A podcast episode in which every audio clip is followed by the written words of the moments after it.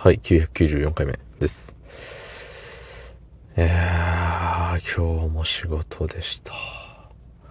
3連勤最終日を彩るにふさわしい忙しさ。えー、とても疲れました。っていうよりも昨日ね、あの夜な夜な人からに行って行ってきちゃったんで、あの、シンプルに寝不足。うん、自分が悪い。しかしながら今日は万全なコンディションで臨んだところで多分買い打ちになってたと思うんで、まあいいんじゃないっていうところです。はい。そんな本日4月27日木曜日24時42分でございます。はい。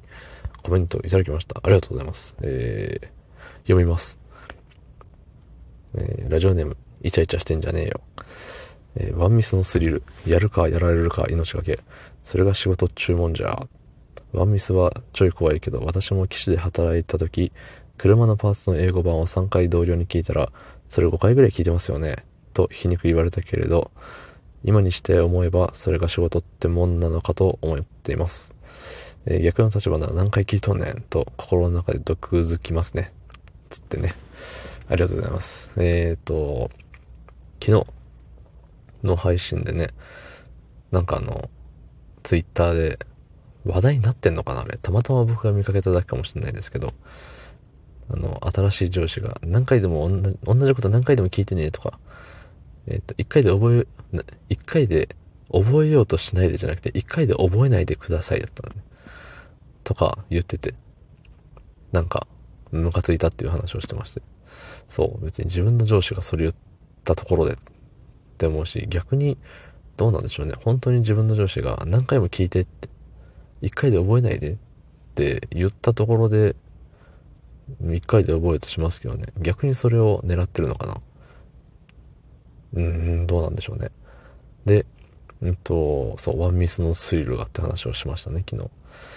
うん、やるかやられるか、命かけ。ね、まあ、命こそかかってないものの、まあ、それぐらいの気持ちでっていうところだよね。うん。まあ、物事、なん、その、なんて言ったろう。何に、何に？何をミスるかによると思うんですけどね。その車のパーツの英語版を、えー、3回聞いたって言ってますけど、名前聞くぐらいいいと思うんですよね。その、うん。そんなさ、大ミスじゃないじゃん。やっぱどの仕事にもさ、絶対に間違えちゃいけないところってあると思うんですよ。もう、例えがあんまり浮かんでこないけれども、そのミスしたら、もう相手方に直接迷惑がかかります。取引先なのか、えー、お客さんなのか、えー、はたまた同僚になのか、同僚？えっと、まあ、社内のね、人なのか分かりませんけど、なんかあるじゃない？ここは絶対押さえとけよ、みたいな。そう。それはワンミスでアウトですけど、なんかさ、あの、ね、あ、はいはい、また、また忘れちゃったので、で済むことだってあるじゃない。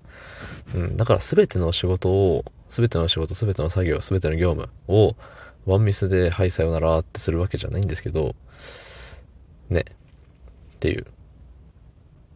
まあね、逆の立場だったら何回聞くねんって思うかもしれないけれど、でも多分何回聞くねんって思うにとどまると思うんですよね。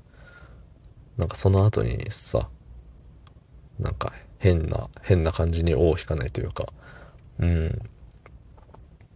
まあでもあれか。あの人何回も聞いてきたし、あれもやってなかった、これもやってなかったっていう風で連鎖する可能性はあるよね。うん。まあそれは、あのー、まあ、その人その人の話なんですけど、上の人間がさ、っていう。うん。いや、まだ、まだ腑に落ちてないですからね、僕は。多分永遠に腑に落ちることはないんですけど、うん。いや、あかんわ。やっぱりね、今日一日考えてたんですけど、やっぱあれはあかん。受け付けない。うん。甘やかすなっていうのをね、思いますね、やっぱり。で今日自分の仕事をしてる感じを見ても、うん。同じこと聞いてきたら、うん、チクリとは言うよね。あ、それさっきも言ったけど、これこうだよ、みたいな。うん、言ったけど、とかは言うけど、そんな、うん。覚えようねってどっかで思っちゃうよね。